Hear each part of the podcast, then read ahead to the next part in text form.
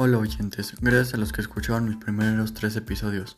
Si conocen a alguien que sea fan de este equipo o de otro de la Premier League, díganle que le den una escuchadita. También, si quieren ya tengo estos mismos episodios, para en inglés por si prefieren. Están aquí en mi perfil de Spotify.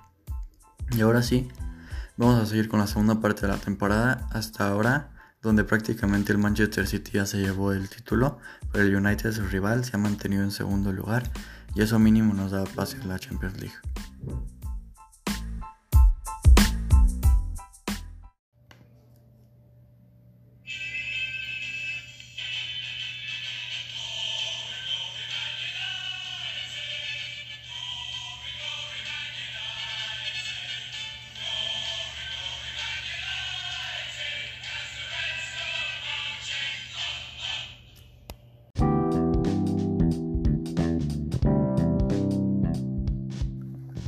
El episodio pasado me quedé en la mitad de la temporada cuando los Red Devils se unen a líderes, pero en su primer partido de la segunda vuelta se acabó.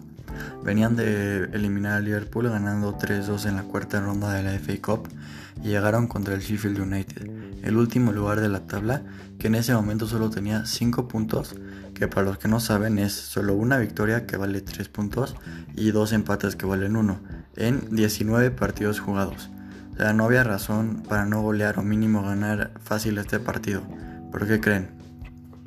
Después de venir confiados de ganarle a uno de los mejores en la Copa y tener una racha de 15 partidos sin perder, el Sheffield United venció al Manchester United 2 por 1 en el Old Trafford para acabar con su racha. Me impresionaron. Al igual que a todos los fanáticos, no solo del United, pero del fútbol.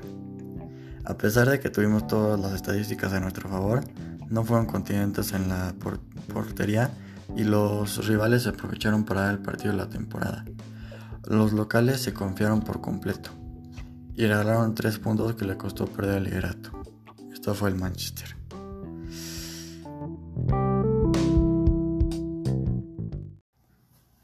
El siguiente partido de los de Solskjaer también fue malo porque empataron contra los Gunners del Arsenal. Si alguien que no está siguiendo la Premier League podría pensar que no sería un partido fácil, porque el Arsenal es de los mejores de la liga, pero esta temporada van muy mal, y el United no la ha podido ganar desde el 2018.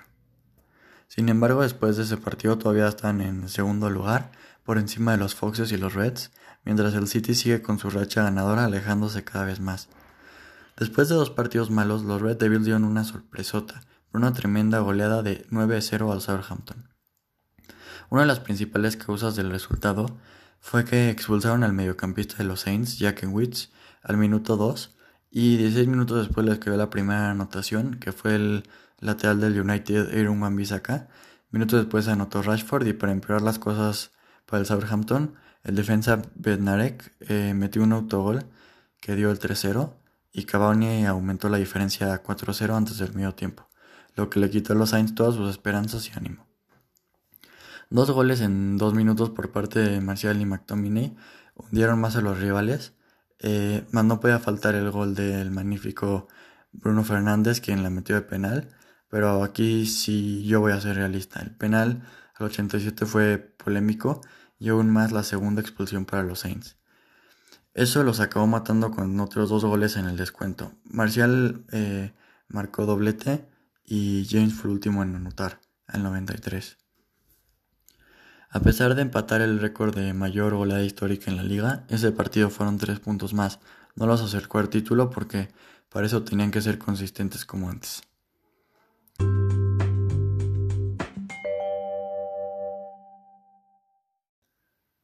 Su siguiente partido jugaron contra el Everton en casa otra vez. Llevaron una excelente alineación y no puedo negar que fue muy buen partido, pues el resultado no. Ese empate se sintió como una derrota para el United. Esto fue porque en el primer tiempo nos fuimos con una ventaja de dos goles, marcados por Edison Cavani y un golazo de Fernández. Con todo y eso se confiaron al inicio de la segunda parte porque los empataron rápido. Después Scott McTominay la metió de cabeza por parte de los locales, pero la alegría se acabó hasta el 95. El cambio del defensor Tuansebe no sirvió de nada, porque causó una falta que les dio la última oportunidad a los Toffees la cual aprovecharon muy bien con el centro que terminó en gol del delantero Calvert Lewin. Me dio mucho coraje, íbamos ganando, con todas las estadísticas a nuestro favor, y boom, dejaron que nos empataran al final. En fin, con todos los resultados, el Manchester City que se este, con todos los resultados del Manchester City que seguían siendo victorias, pues la cosa cambió en un instante porque también ganaron su partido pendiente.